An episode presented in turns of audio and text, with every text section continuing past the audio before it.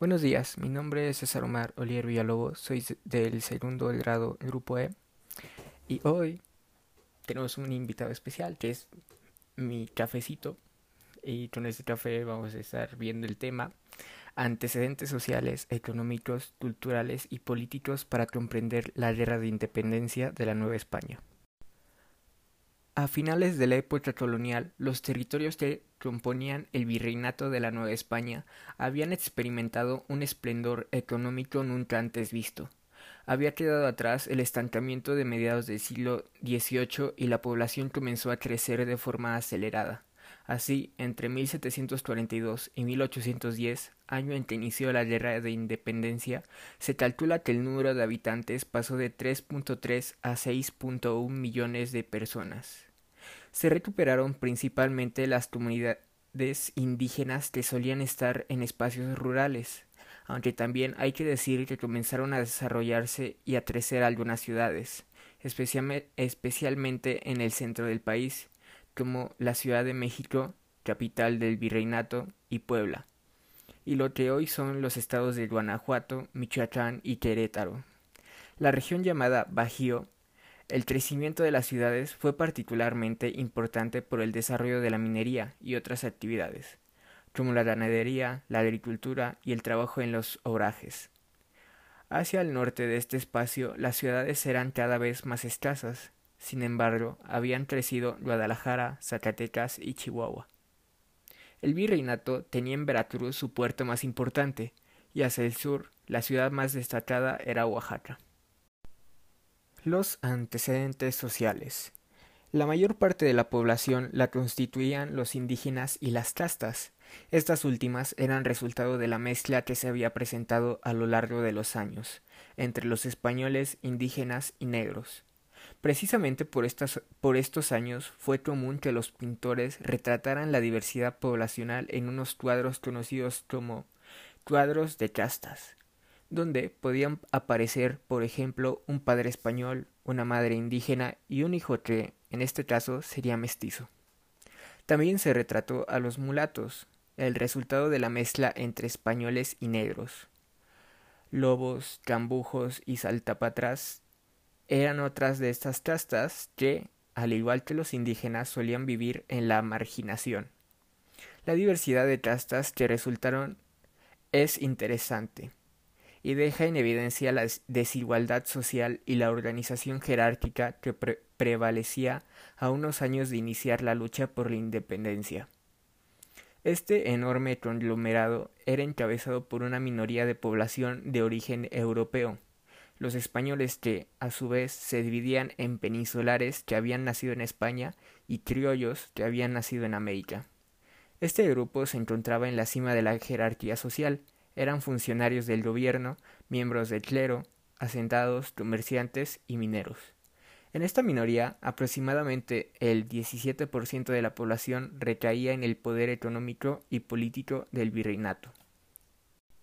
La Nueva España era el país de los contrastes, tal como lo afirmó el viajero alemán Alexander von Humboldt pues la riqueza se concentraba en un minúsculo grupo representado por los españoles peninsulares o criollos, mientras la mayoría de indígenas negros, mulatos, mestizos y demás castas vivían en la pobreza y la marginación social, trabajando como jornaleros en las haciendas y minas, explotados en los obrajes o siendo sirvientes sin oportunidad de ascender en la escala social, sin derechos y cargando el sistema económico en sus espaldas. Mientras unos vivían en la opulencia, otros vivían prácticamente en la esclavitud, pero la organización social resultaba aún más compleja, pues dentro del grupo español también había fuertes diferencias entre los peninsulares, que ocupaban los cargos políticos, militares y eclesiásticos más importantes, y los criollos a quienes dejaban los de menor relevancia lo que generaba malestares y desavenencias en este último grupo que, a pesar de ello, tenían minas y haciendas y concentraban gran parte de la riqueza del virreinato. Los antecedentes económicos. Recordarás que durante el siglo XVIII, el último de la época colonial, se implementaron una serie de medidas conocidas como las reformas borbónicas, que buscaban centralizar el poder y modernizar el aparato burocrático, pero también pretendían incentivar la economía en provecho de la metrópoli, es decir, la de la corona española. Algunos historiadores han comentado que las reformas pueden interpretarse como una nueva conquista, y fueron el resultado de un profundo análisis que arrojó el hecho de que las riquezas de Nueva España no llegaban a Europa. En el, en el aspecto económico quedaba claro que había que poner orden para extraer los recursos que la monarquía necesitaba en un contexto caracterizado por la crisis política y económica que experimentaba la corona. Así, las décadas anteriores al inicio de la Guerra de Independencia, el gobierno español incrementó y creó nuevos impuestos que llamó extraordinarios los cuales empobrecieron a la población y generaron, generaron malestar entre los criollos dueños de haciendas y minas, pero también en los comerciantes. Se calcula que, en comparación con los súbditos españoles, los novohispanos pagaban 70% más impuestos.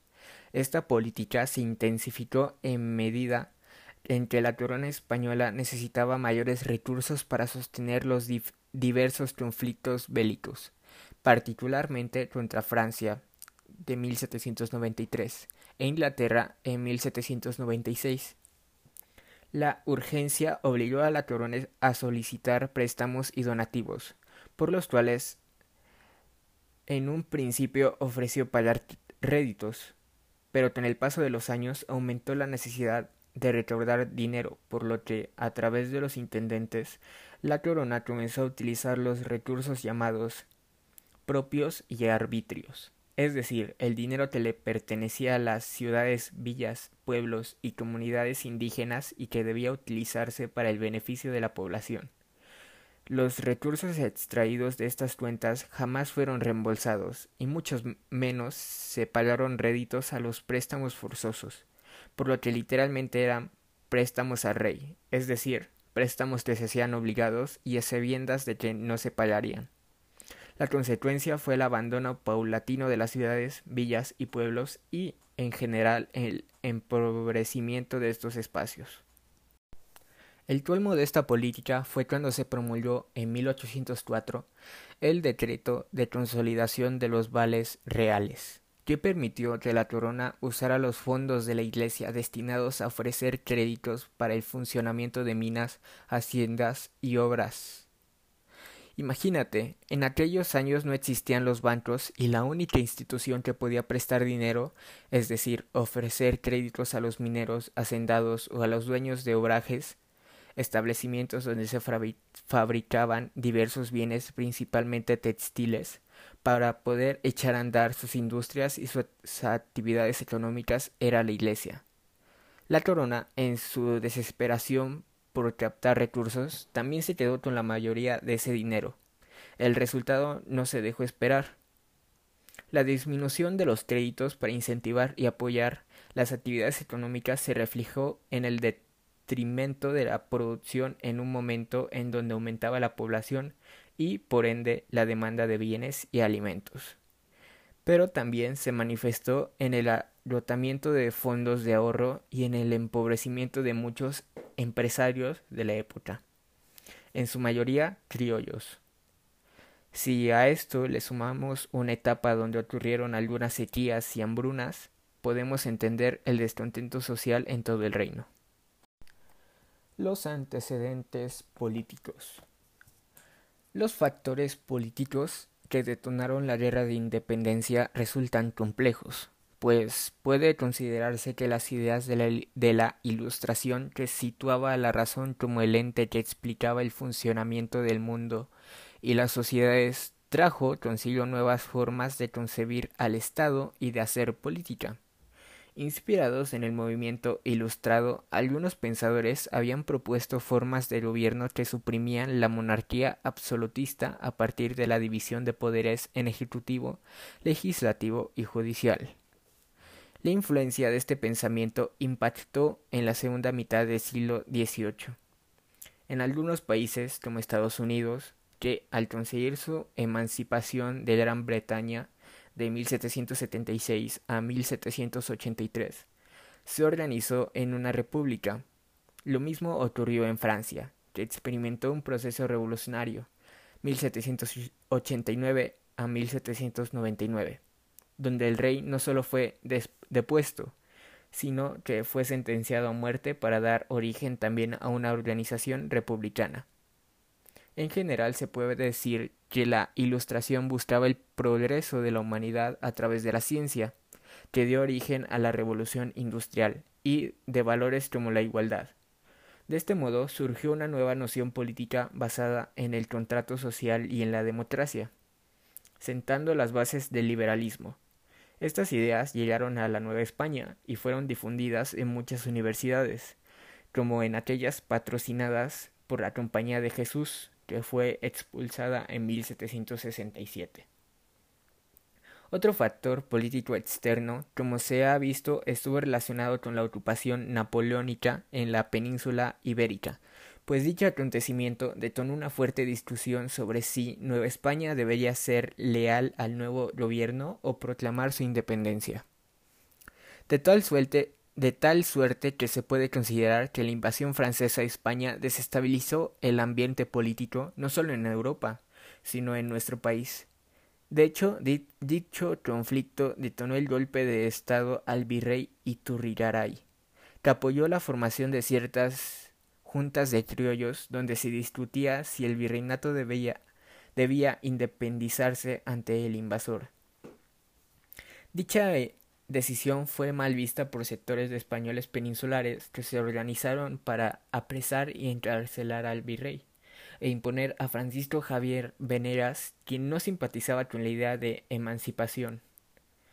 Esto generó la proliferación de conspiraciones, juntas de criollos que estaban convencidos de la necesidad de luchar por la independencia.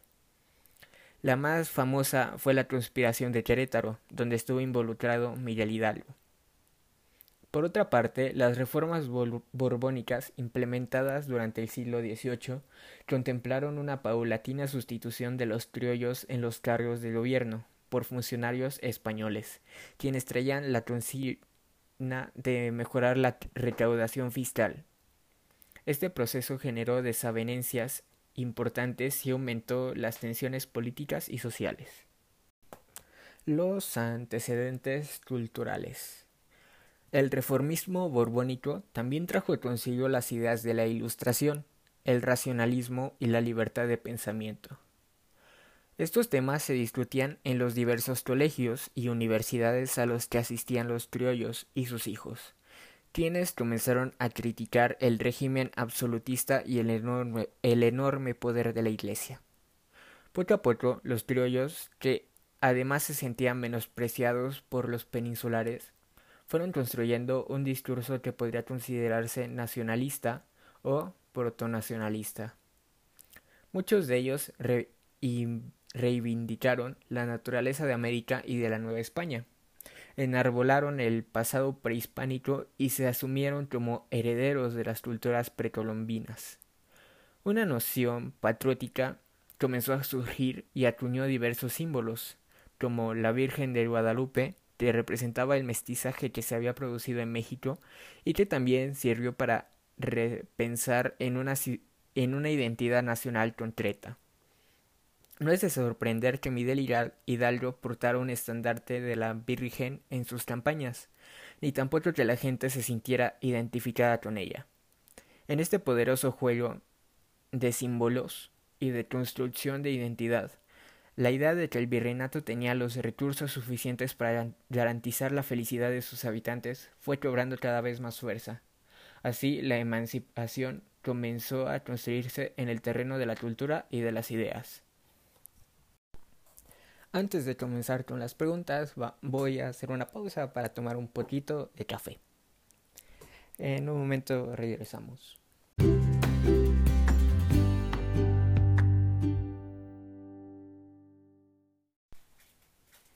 Muy bien. ¿Qué provocó la independencia? Primero, socialmente.